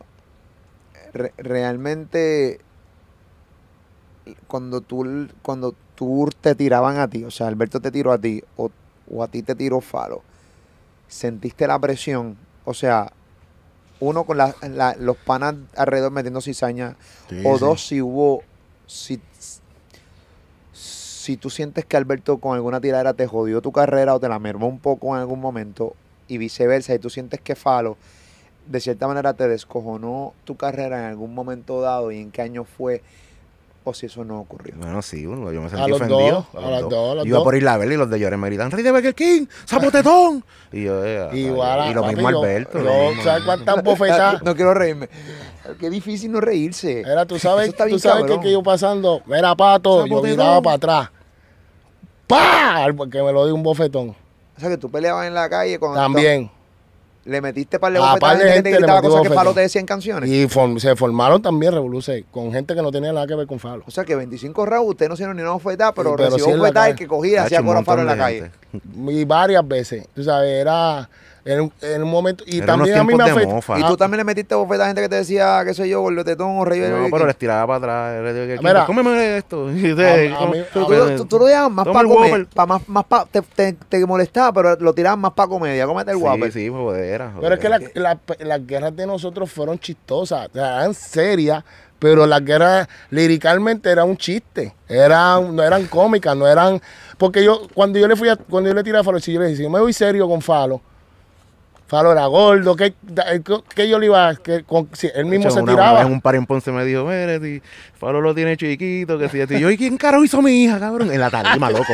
Y toda esa gente ahí, cabrón, hizo unas cosas ridículas. No, papi, No eh, me acuerdo y me Ay, ay, ay. Papi, y, pero este era bravo, papi, una un vez. Mira, una vez. A veces ay, Alberto andaba con 40 y yo iba solo, bien vez, atrevido. Mira, una vez nosotros hicimos un concierto privado de nosotros. Ah, Boricua Guerrero. Pues de Boricua Guerrero. El ¿Dónde es Vivo lanzamiento Beach? del disco de Boricua Guerrero. Eh, Lo que era otro invitamos. nombre antes. Piñón ahí, sí. Lo invitamos. Y yo les tiré, papi. Y habíamos quedado, no va a haber tiradera, no va a haber nada. Y este cabrón ha salido en la tarima, papi, a tirarnos a nosotros. Se ha formado, papi, un revolú. Bien pero un brutal. Pero revolú. ¿por carajo tú Que por poco el party se acaba, ¿verdad? Tú solo. Yo dije que yo voy Por aquí poro- solo, tirando. Entonces me fui para el camerino y ahí salió que en paz descanse mexicano. Tú dañaste un party de Boricua Guerrero. Y se daba y todo. Yo dije, Eso "Y, sí, rayos, pues ¿qué se es esto?". calentó con todo el Tuve mundo. que salirle guapo y todo mexicano porque si no me prendían allí. Eso Yo qué. empecé a llamar a los panas míos y ninguno cogía el celular. Uno estaba en Yo me acuerdo que tú haces así. Espérate, que estoy llamando. Y no aparecía ninguno, papi. El party era de ellos, de Boricua Guerrero. Pregúntale a Elías, ¿Y toda esa gente. ok, ok, ok, ok. Ah, ¿Por qué puñeta? Tú en un party que te invitan de Con la Guerrero. euforia. so- Ay, el Era, era- era en o sea, te serio. ah, Yo ah. veía a Alberto y me encojonaba. Porque se curó conmigo. Yo no me puedo curar con ellos, cojones. Ahora es que. ay, yo- solo. Sí, Solo. papi. Claro, qué brillante. Y- ¡Wow, tiró- cabrón! Se tiró a la misión. Michael Imano, ¿Y el sabe Alberto, el quién evitó que le, que, que se, que le dieran una prendida? Fue el mismo Lester, el, el que trabaja Cabrón, tú conmigo. estás vivo de milagro. El mismo Lester fue el que paró la vuelta. Y tú sabes que siempre ¿Y fue... Lester está vivo? Sí. Sí. ¿Dónde está Lester? ¿Por qué Lester no está aquí? Quiero conocer a Lester. Ajá, preso- Lester, eh, este, estuvo cabrón, preso- te salvó estuvo- la vida de Estuvo nudillos. preso muchos años y salió los otros días. Estuvo preso muchos años. Sí, le- no- ¡Lester! Le salvaste la vida a Falo de nudillos. Cabrón, en un Borica Guerrero. No voy a tirar la. Papi, yo no, no, si no. Y había establecido, no, no hay tiraera. Es que me salía ahí del fondo, como que. ay, Tú, que- me- tú sabes que a mí... ya- Y ya, no lo, ya lo ves y no te da nada. claro que no, si No, nosotros no. hemos viajado juntos y Papi, todo, y en los mismos todo. hoteles y todo. Y cuando se ven ahora después de grande, dicen, "Oh, que huele bicho nosotros.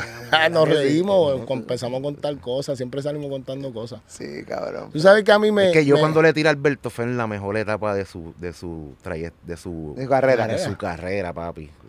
Y, y ahí es- fueron tantos los revoluciones que Y, te, Alberto. y, te, y, y por dentro, el hecho de que tú sabías que él se, que se encabronaba, ¿verdad? Que tú, tú le tirabas. Eso te llegaba a sentir satisfacción. Tú decías, ah, No, yo me pegué". curaba en los paris y me sentía cabrón porque decía, él se curó, ahora me toca a mí, pa, pa, pa. Pero que en verdad, a última hora, mira, somos panas y, Y eso fue un pasado, yo le decía a él, Alberto, porque tampoco fue con Alberto nada más, yo le tiraba un montón de artistas más, pero Alberto era de Carolina, ¿sabes? ¿Qué carajo hacemos tirándonos dos, dos pilares de Carolina juntos, tú sabes? Pero la venimos a cachar 15 Pero, y- años después. Y, nos damos, cuen- Por y nos damos acotarle. cuenta cuando nos conocemos. O sea, y después que nos conocemos, ahí, ahí fue que dijimos, diablo, la verdad que éramos bien pendejos, en verdad. ¿Quién, quién, fue el que, el que tiró esa primera... Barra.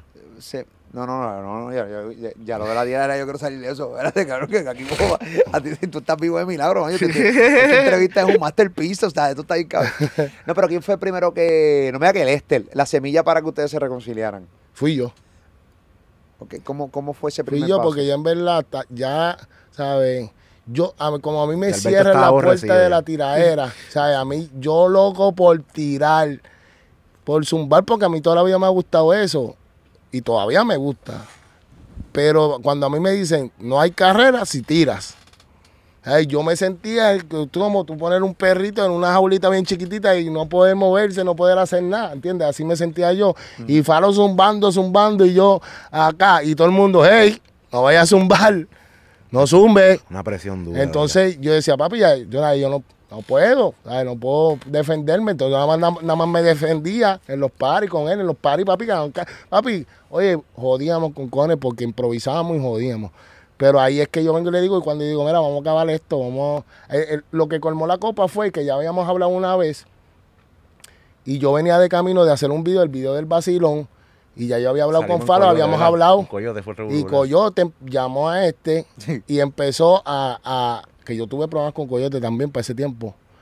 Eh, empezó como a darle pullifalo. Yo noté la pichadera de falo. No, mira, no, que ya. Y Coyo seguía tan, tan, tan. Y yo venía bulla. pasando El por al frente. De show. Cuando estaba en I-96.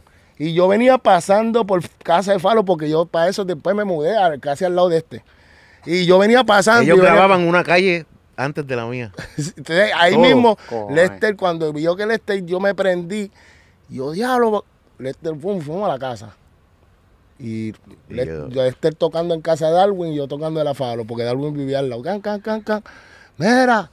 Y Falo estaba allí, pero no salió. Hubieron romper de carros y todo. Es que, Ay, yo no, yo nunca, oye, yo nunca siempre, tuve, yo siempre tuve un respeto a Ney y a su mamá. Ustedes delegaban. Ay, yo los nudillos, las de estos, este era delegado. sea, de no, de, me- rompanse la vida ustedes, desmantelar el carro a este cabrón, pero yo No, no. pero ese día fue bien, ese día fue, ya yo había perdido los cascos, o sea, y ya yo estaba que vamos a Ya me quería rumbear, de verdad. O sea, ya vamos a Y yo estaba en el techo donde nos Dios esperando que vea. Darwin dijera, ¡se fueron! ¿En serio? ¿Estaba en Y el eso me lo dijo como 10 años después, me contó eso. Que estaba en el techo, cabrón. Sí. Pues Ese- me dijo, papi, Y fue lo mejor Papi, que ahí hizo. hay, ahí hay como cuatro tipos y está Alberto encabronado.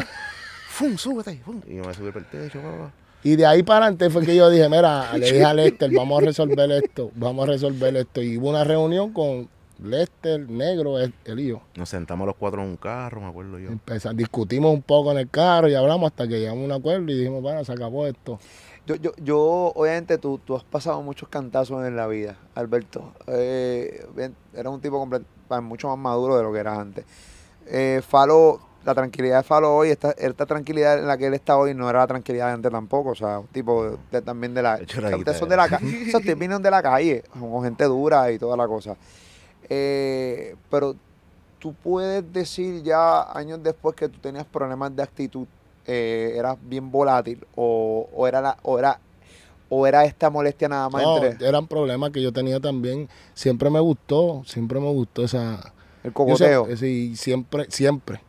Y de mi corillo, de eso era lo que se hablaba, ¿no? Alberto, muchacho. Que me Tú le cogoteabas y que ta- Yo, ¿sabes? Me gustaba. Y, y inclusive yo me gané mi respeto en género. Porque en género, en esos momentos también era así. Eh, todo el mundo, o sea, las guerras mexicanas, que si Ojibla, el otro, todas las guerras que hubieron, siempre hubieron cocoteo y tú tenías que meter mano. Es como cuando tú vas para high, que tú sabes que en la escuela pública había que camumbiar. Para estar con el corillo, tú tenías que camumbiar. Era más o menos igual. Entonces, siempre me gustó. Y por eso yo con Ané, yo siempre le doy gracias a Ané, porque ella no sé qué tenía ese poder, ella podía estar súper endiablado en papi, pero papi con las venas por fuera, como este dice, papi, se me salen estas dos venas. Y Ané, no, no van a pelear y automático yo bajaba. Automático, o sea, yo, pan, ya, pues yo tenía siempre mucho respeto lo que era ella, su mamá, siempre. Pero era un problema que yo tenía. Era un problema que yo tenía y me gustaba. Bueno, yo fui el que le tiré a él, sin conocerlo ni nada. Yo me metí en la candela. Tú sabes que hoy en día siempre tengo mi actitud, pero igual, yo siempre digo, yo soy igual de humilde por el lado malo, igual de hijo de puta, ¿sí me entiendes? No me, no estoy en términos, no soy agua media, o sea, caliente, tibia, soy o frío caliente.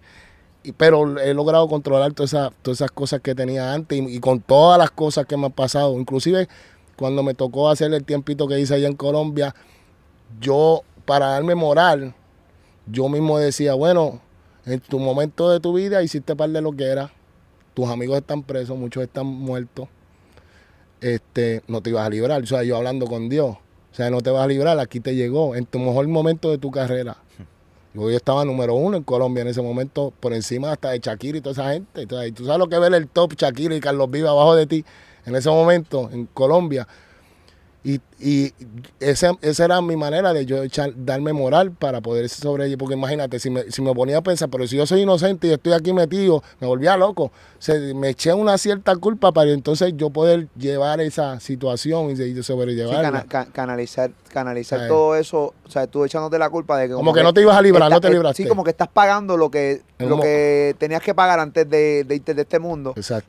para poder estar tranquilo contigo mismo dentro de la cárcel en Colombia. Inclusive Alberto estuvo tra- trancado y yo le escribía por Y Blackberry. nosotros hablábamos. Por Blackberry y todo para que tú veas que no era. Ay, que nosotros, Eh, por eso te digo, nos cuando nos hicimos panas, siempre dijimos diatre. Nosotros, en verdad, lo que hicimos fue Alberto una me loquera. fotos y todo de allá adentro. Eh, nosotros era una Sí, loquera porque nos hicimos grandes panas, tú sabes. Nos hicimos grandes panas después de la tiradera. Pero que de esa manera fue que yo canalicé, yo me eché cierta culpa y dije, espérate, no, como, como que Dios me decía, papi, no te- esto es para que entiendas y no te ibas a librar. O sea, que están to- todos los tuyos están jodidos y tú estás aquí gozando. Te tocó a ti también, ¿entiendes? Y de esa manera yo pude tranquilizarme para no volverme loco allá adentro. Esto es una pregunta, eh, posiblemente se rían. Cuando estuviste preso en Colombia, obviamente se comunicaban, ¿no? Sí. Por BlackBerry. ¿Dónde te guardabas el BlackBerry? Oye, Era prestado. la- las cárceles, las a mí me regalaron un Blackberry de una cuando yo llegué. Las cárceles allá todo es otra cosa. o sea que, a ver, tranquilo. Eh, otra cosa, ¿sabes? No, no, no. Allá todo el mundo tiene su teléfono. Eh, allá es como, no sé si has visto la película Get the Gringo de, de Mel Gibson. Si no la has visto, vela. Sí, la vi, la vi, la vi. Es como eso. Es como un pueblito. Es que tú entras ahí, Pero tienes tu vida. como 500 Tienes como una vida social dentro de la cárcel. Y es eso mismo lo único que yo estaba en un edificio y, y que no puedes llevarte tu familia a vivir allá. Todavía no puedes entrar a Colombia, eh, como, ya que me hablas de tu caso en Colombia, eh, y haciendo como, refrescando la mente a la gente, ¿no? Eh, tú te fuiste a Colombia como se fueron en su momento dado Ñejo y Dálmata, eh, Nicky Jam, Nicky, eh, Joel y Randy. Joel. Randy, tú también estuviste allá, eres de esa cepa que se fue para allá.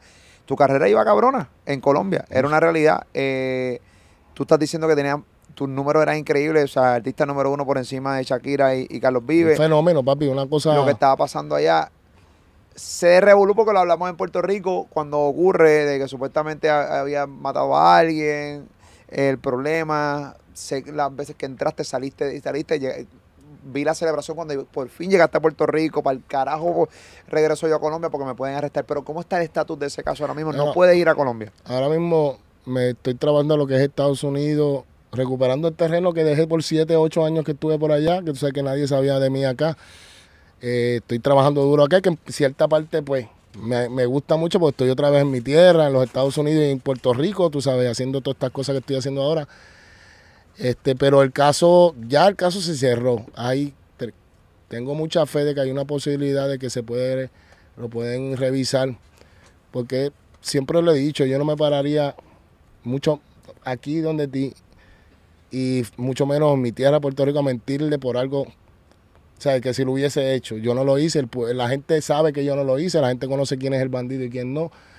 Este, pero hay una cabe una posibilidad, estoy trabajando fuertemente con eso, porque yo hasta, yo siempre lo he dicho, hasta que yo no, o sea, mucha gente me dice, mira Alberto, pero chico, olvídate de eso ya, tú estás aquí, estás bien, este, estás libre, no estás preso. Y yo le dije, pero papá, tú sabes lo que es que mucha gente tenga esa duda de mí, yo llevar eso en la espalda, cargando eso en la espalda todo el tiempo, de que la gente tenga duda de que si lo hice o no lo hice, o que si me escapé o no me escapé, o qué hice, tú sabes, yo hasta que no resuelva esto, yo no voy a parar. Y tengo ahora mismo, estoy eh, haciendo un movimiento para ver qué podemos hacer y este, hasta ahí te puedo decir, pero con la ayuda de Dios, si Dios quiere, algún día voy a poder regresar, porque yo siempre he dicho que Colombia es mi segunda casa, fueron la parecida a la historia de Nicky Jam, fue la gente que cuando yo pensé que yo me iba a quitar, ellos me hicieron ese segundo aire y descubrí realmente quién era Alberto Stiley fuera de Puerto Rico, con la gente de Colombia. Así que estoy trabajando duro con eso y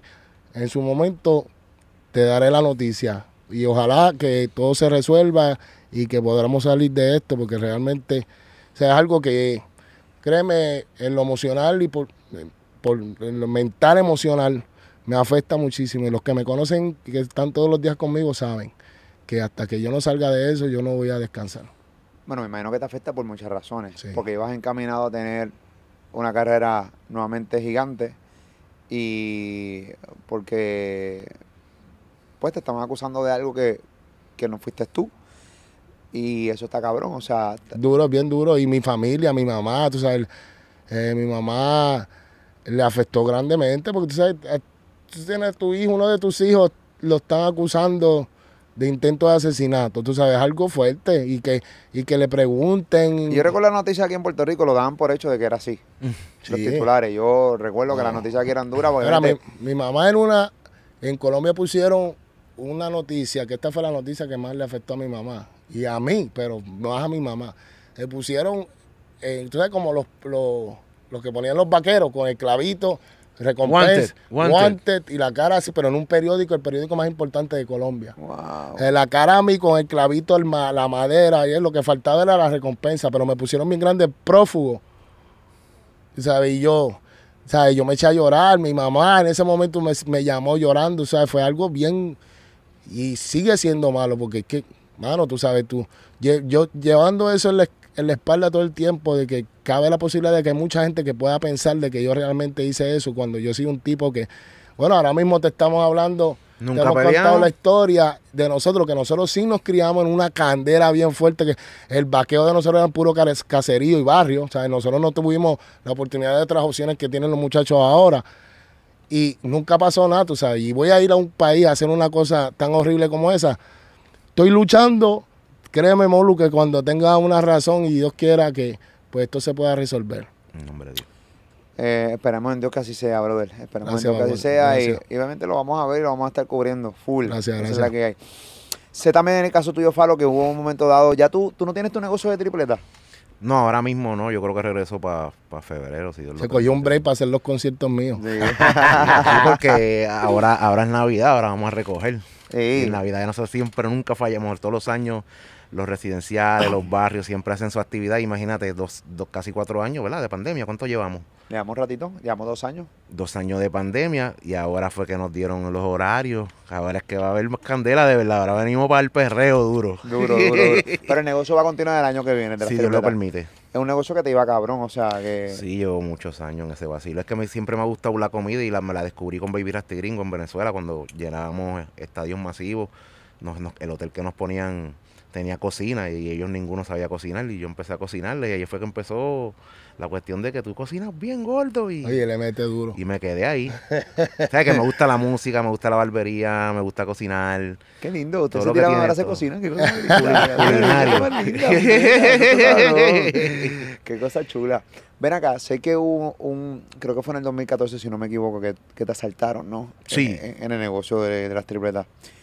¿Qué, tan difícil fue esa pendeja para, o sea, ese, bueno, un asalto es completamente difícil para cualquier ser humano, pero una cosa es decir, cabrón, asaltaron a fulano, yo no sé realmente qué se siente, gracias a Dios nunca me han asaltado, pero ¿cómo, cómo fue ese asalto y cómo te sentiste? incomodidad violenta en tu propio pueblo, en tu negocio, cuando a ti te visitan gente dura de verdad, que todo el mundo me preguntaba quién fue, quién fue, pero yo quién fue, si fue más cara no te puedo decir, ¿entiendes? Pero venían gente a ese tiempo, para serte sincero, el caserío que estaba al lado era Torre Sabana, que ahora mismo está vacío, y el caserío que está un poquito más al lado es el lago de Olasina, y el más al ladito es Sabana Abajo. Eh, Toda esa gente venían estando en guerra, venían a diferentes horarios a decirme quién fue el que te, te asaltó. O sea, que se podían hasta encontrar ellos mismos, enemigos allí mismo, todo el mundo nos apoyaba.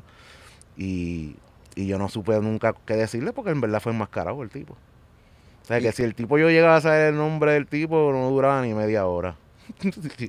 bueno, la misma policía me dijo, me, nos decía como que tranquilo, tranquilo. No te pasó nada, Faro, estás vivo. Yo sé que Pero el tipo llegó con la pistola ahí, no, yo encañonado. nunca supe que él estaba en los míos, yo tenía la pistola en la cabeza. Yo nunca, porque mi, mi acuérdate, yo soy el rey, rey de Carolina. Me conocen los delincuentes, la policía, me conoce todo el mundo. Yo dejaba la puerta de mi negocio abierta, a mí nadie me va a hacer nada. Y que, que venga un día un loco a hacerte eso, tú- se fue la confianza al culo. O sea, ya no. Y moviste el negocio Cerraste. del lugar. Sí, me moví, este, abrí en Villa Fontana, en otro lado, después me mudé para el ladito y terminé en Parque Ecuestre con Tito el Bambino, que me iba de maravilla. Pero en la pandemia, pues me operaron un pie y estoy de descanso, pero ya viste que ya puedo bailar y hacer de todo. so, vamos a recoger ahora en Navidad y, y el año que viene venimos con proyectos nuevos, Qué duro. con canciones nuevas, Qué con duro. cosas que no las voy a decir Vamos a pero grabar, vamos a grabar. Vamos a grabar juntos. Eh. eh, tenemos Ustedes no tienen un tema juntos. Sí, Sí. hicimos, hicimos. Sí, hacen hace- años. Hace un año. No, no hacen años. Hace años, sí, pero hay un tema en YouTube. O sea, ese tema en YouTube, ¿cómo es que se llama ese tema? Si estilo pide reggaetón, reggaetón le doy. Si no pide reggaetón, reggaetón le doy. Si trae un par de gatas, aquí estoy. También le doy. Un parizón en la disco. Y perreamos hoy. Suéltate, suéltate que estoy en la disco. Si trae un par de gatas, aquí estoy, yo también le doy. Nosotros grabamos en Deja Vu, un disco, y grabamos en, no me acuerdo cuál fue el otro, El era el tuyo, el el mío. tuyo. Y, y en verdad, esa canción, esa. esa canción Alberto me dice que en México es. ¿En, en qué país? En México es que está sonando duro y en, en Colombia, pero suena. Son canciones de este que el barrio las trepa, ¿entiendes? Nunca Sí, sí, que son canciones de, de corillo de sí, sí, que pegan Exacto. literalmente underground. Literalmente. Lo bueno mío es que pasan los años y lo- a nosotros nos apoyan la calle tan y tan fuerte que no tenemos que tener un tema Mira, yo te pegado. voy a decir, yo te voy a decir una cosa, Molo. Eh, lo que yo te- de lo que estamos trabajando, lo que seguimos trabajando, sea, nosotros tenemos un legado. Sea, ya hoy en día, yo no sé cómo, esto sigue, pero a medida que los muchachitos se van orientando y van entendiendo, y esto es bien bueno porque lo estoy viendo, sea, ya nosotros, con todas las canciones que tenemos, y los himnos que tenemos, es para no, si queremos nunca más sacar una canción nueva con lo que tenemos, nosotros podemos morirnos Nosotros de somos viejitos, padrinos, morirnos de somos montón cantando de nuestras canciones, tú sabes, son canciones que han corrido por las décadas, tú sabes, y ya con lo que tenemos, nosotros seguimos trabajando porque nos gusta, está en la sangre y, y obviamente queremos, tenemos algunas, eh, muchas metas, pero realmente lo que queremos lograr es y que la gente entienda que, que lo, lo, todo el corillo que, que, que puso su, su granito de arena para que esto corriera, deberían estar ahí en, en- en un salón de la fama, en un lugar donde se le reconozca a todo el mundo y sus canciones van a estar por el resto de sus vidas. Vuelvo y te digo, cuando tú vas a ir a un show de Gran Combo, tú no escuchas canciones viejas, tú escuchas los palos de ellos. O, o Héctor Lavoe se murió, Nada que para nuevo, descanse. nada nuevo. Tú lo que escuchas son las canciones de él, los palos viejos, No, ¿sabes? y la verdad es cuando, cuando escuchas algo nuevo es el momento de ir para la barra y para el baño. Exacto, ahora mismo. Es la realidad, cabrón. Eso Grande, es. tú sabes, sin- sin nosotros somos padrinos. Ahora mismo yo, y Randy son hijos de nosotros que iban a todos los paris con nosotros. Y mira cómo están. Que son de la rama de nosotros. Eh, Jay Álvarez, antes era el Erquila, yo fui el primero que le di la oportunidad de grabar. Alberto ha ayudado a un montón de artistas y ahora mismo tú los ves y en el nivel que ellos están. ¿Sabes? Pero eso a mí no me opaca porque ahora vienen las navidades, Jay Álvarez llega, este, llega Joel y Randy y acaparamos todos los residenciales, acaparamos todos los paris y nunca me han dejado. Que el teléfono suena y yo, ¡ah! Ay, mira, Falo, para que llegue aquí, mira, Gerlo, para que llegue aquí. Y cuando vienes a ver, eh, de, de la escuela que ellos aprendieron, ese es el agradecido. Ellos y nunca Randy, nos han dejado. Joel y Randy son unos tipos que se han encargado también. Hay varios. Y cada vez se van a- se va poniendo más grande. Métete en YouTube para que tú veas el video de Pero Joel y Randy son unos para tipos que... 200 millones y tú dices, ¿qué es esto? queda como que- Ay, pero son unos tipos que han, han, han ido enseñándolo a la gente y la historia. Es educándolos, bueno, educándolos. Tú también le tiraste a, en un momento dado a, a Dari Yankee y a Nicky. ¿Cómo? Esto, ya mi historia murió con toda esa gente. Ya, ya está Nicky todo. Jan es una dama, brother. Ese no, no, eso, eso es un taco. Hacho, ese tipo es un está. taco, me un- arrepiento mil veces, de verdad. Mil veces de haberle De haberle tirado, de verdad. De verdad me arrepiento. Y lo quiero mucho, Nicky. Un abrazo gordo. Sí. Y con Yankee también, ¿verdad? Sí, nosotros Pero las peleas con Yankee eran duras también. En aquel momento Sí, hubieron, fueron más fuertes con las de Alberto. ¿Sabes? Que las de Alberto. Yankee. Las tiraderas de Faro y Daddy Yankee fueron más fuertes que las Pues yo, de en sí, yo en sí me monté en un tren, o sea, eh, por eso que decía, yo soy como un tren choco choco pupu. Este, yo le tiraba como nueve artistas, nueve artistas, Nicky Jan, Alberto, este, Yankee, Eh, el rey de la tiradera. este, a Nico Canadá, y ahora mismo es mi ídolo. Este, a un montón de artistas yo le tiraba, pero gracias a Dios la gente comprendió que eso era un vacilón de tarima y ya ahora mismo yo no le tiro a ninguno y, me, y sigo con el mismo apoyo. Y con Yankee todo cool también. Todo el mundo estamos cool ahora mismo. Sí, no, es que fue una época, y yo creo que también, yo creo que cada cosa tiene su época, ¿no? Porque está cabrón, o sea, está con estas tiraderas, con estas canas, esta pendejada, y tú sí. sabes, era cabrón, o sea, ya, ¿entiendes? Llega el momento que las prioridades cambian completamente, Y, casi todos actuábamos por pilas, nos ponían batería. Exactamente. Casi todo el mismo Yankee también le pusieron batería. Todo el mundo era por batería. Y cuando llegamos a una edad que decimos, podemos resolver los problemas hablando y se acabó. Mira, ya estamos todo el mundo set, no hay problema. Ahora podemos llenar el estadio juntos. Ahora hay que ver qué apoyo hayan entre algunos otros artistas y cosas. Pero mira, Alberto y Faro están aquí juntos. ¿Quiénes faltan por arreglar? Ese es el truco ahora mismo. Nosotros unimos este canal de YouTube a, Michael y Manuel, cabrón, de nuevo, que eso estaba bien difícil. Durísimo. Yo tuve que ver mucho por debajo de eso. No, claro que sí. Detrás de cámara. Ahí, ahí tú con Nico Cana, hay un corillo de gente que estuvo detrás. No, obviamente nosotros aquí pues dimos el foro, dimos la plataforma. Eh, Viste como Calle 13 y todo el mundo ha dicho, yo, yo era de Michael Iván, el mancho. sí, O sea, que todo el sí, mundo, René, todo el mundo. hay, hay raíces, Ahí se está, se está viendo. Presidente decía que quiere hacerle el Sí, mancho. pues, Sí, Michael el Iván, el mismo dúo, yo Don lo digo, el salió- dúo más duro de la historia es Michael Iván. El poesía era en trío, era con blanco, pero Michael Manuel son una bestia. Salió Don Omar también diciendo, yo quería, tú sabes, por eso es que te digo que poco a poco la, la nueva generación está buscando y se está orientando de lo Tú ves que ahora todo el mundo con el pelo lo que- pintado. y- A ver, tú sabes, fueron. está pasando algo bien bueno en la historia y, y, y, y es buenísimo para todos, o sea, para los nuevos, tanto como para los nuevos y, para los de nuestra generación. Tengo una curiosidad eh, para los dos. Obviamente hemos hablado aquí de gente que de la calle eh, que, que, que fueron pieza clave en el sentido de gente amigos de ustedes que para que no pelearan nunca y toda la Ujú. cosa. Y me han hablado, no, papi, no, aquí, hecho papi, con yo me pasaba aquí, me pasaba acá. Y, y yo los veo a ustedes, veo sus familias, veo que sus vidas hoy son tranquilas, que están dedicadas 100% a la música. Eh, nunca se dedicaron a la calle. Eh, ¿Tuvieron, en algún momento fue una opción o, o simplemente ustedes estaban claros en que ustedes no querían eso para su vida? la calle mía fue meterme en los caseríos recortar, melones, a o recortar. sea, pero y- nunca pensaste ser parte de la calle. Fíjate, hubo, su, hubo, Hubo su, inquietud, pero al ver tantos muertos y panas míos al lado que me los mataban y todo, como que Dios me daba una señal, mira papi, eso no es lo tuyo, gordo. otro pana más muerto al lado, otro pana eso no más. debería ser lo Yo de le doy nadie, gracias a Dios. Yo, yo Nosotros le damos gracias. comida ahora mismo a gente que estaban a lo loco y están trabajando en los equipos de trabajo de diferentes artistas y, y viajando el mundo y no quieren saber de la calle, porque la calle es muerte, la calle es guerra, la calle es acción Mira, negativa. yo tengo, yo hace poquito saqué un- la canción del desahogo que uso, mucha gente hizo el challenge de, de eso, que Nicky lo hizo, lo hizo varias gente, mucha gente.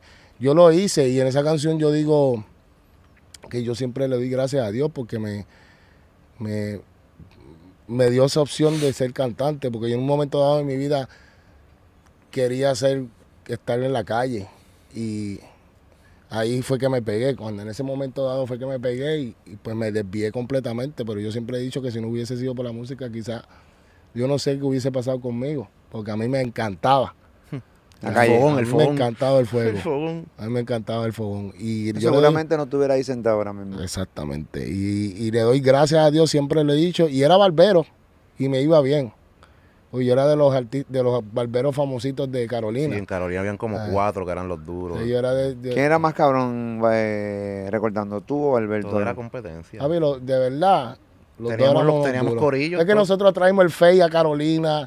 Te estoy diciendo que nosotros fuimos ¿Quién los fue que que trajo el Face? ¿Tú o Falo? Una No, tiradera aquí, ya. El Fey estaba metido. El Fey estaba ¿Quién metido. fue el primero? Hasta polaco recortaba. Ey, ¿Quién el- fue el primero? No, pero no, es que eso eh, realmente eso vino de Nueva York.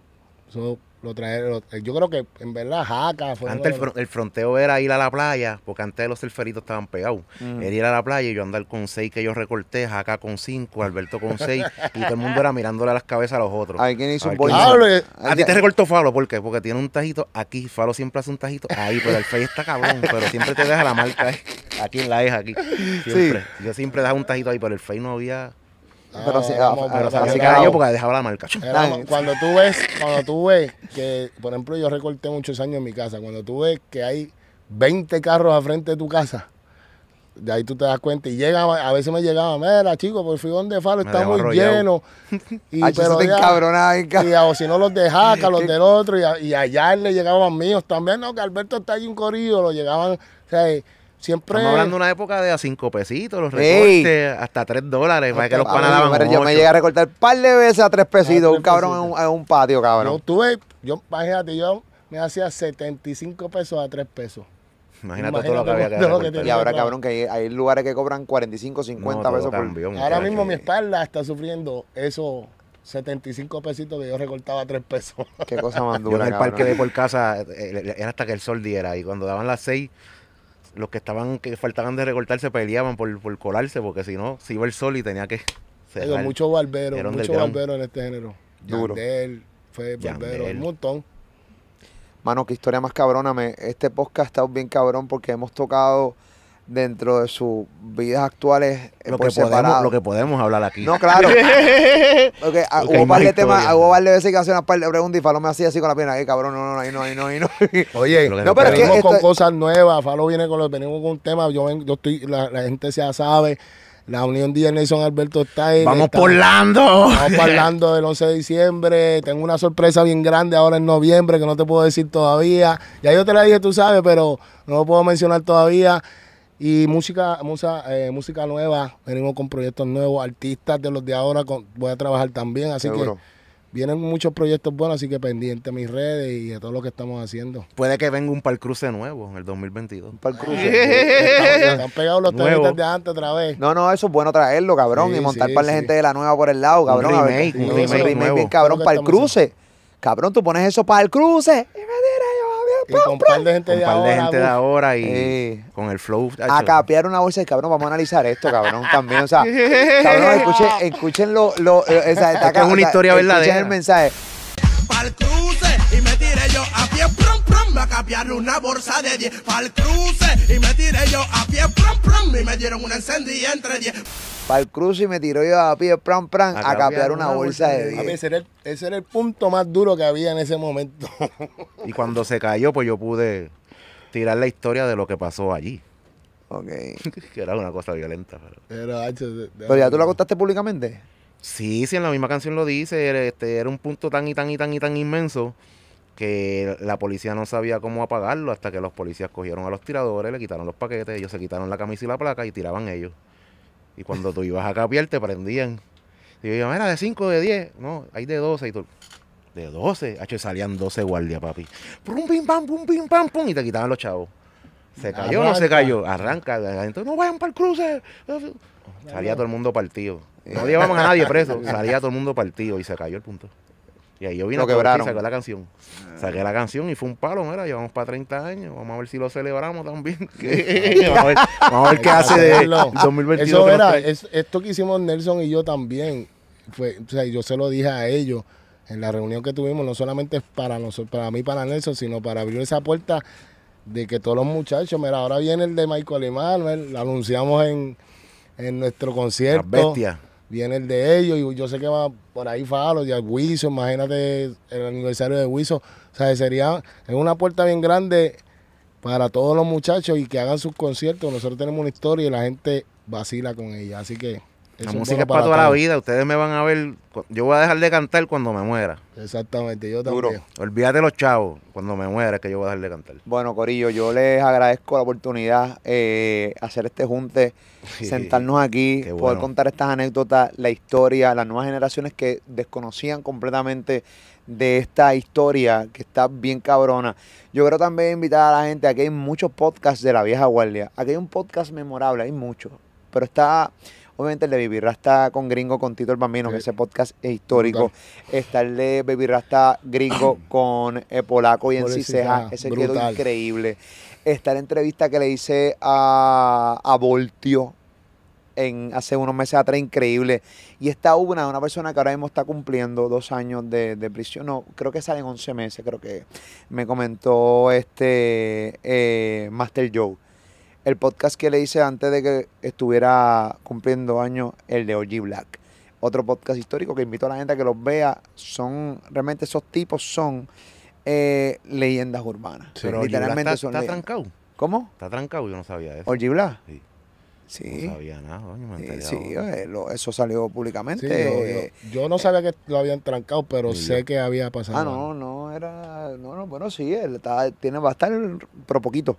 Poquito. Pero, y, él, y él eh, mismo lo habló no- en ese podcast que él estaba esperando algo de un juicio para entregarse. Ok, él se entregó voluntariamente, se entrega y está en Estados Unidos cumpliendo, creo que van a ser de Él 6 a 11 está- y meses. Creo que también está en la iglesia. él es- Sí, está full en la Desde iglesia. antes ya estaba Ya yo lo entrevisté convertido a, a- en la Ese- religión, en los caminos del pana, ese Señor. eso- pana, ese también de los duros. Y ese le gustaba guayetear, cabrón. Sí. Ese te Ese- pegaba el ese. nudillo en la nariz Sí, y te la viroteaba, te hacía una S, cabrón, en el tabique.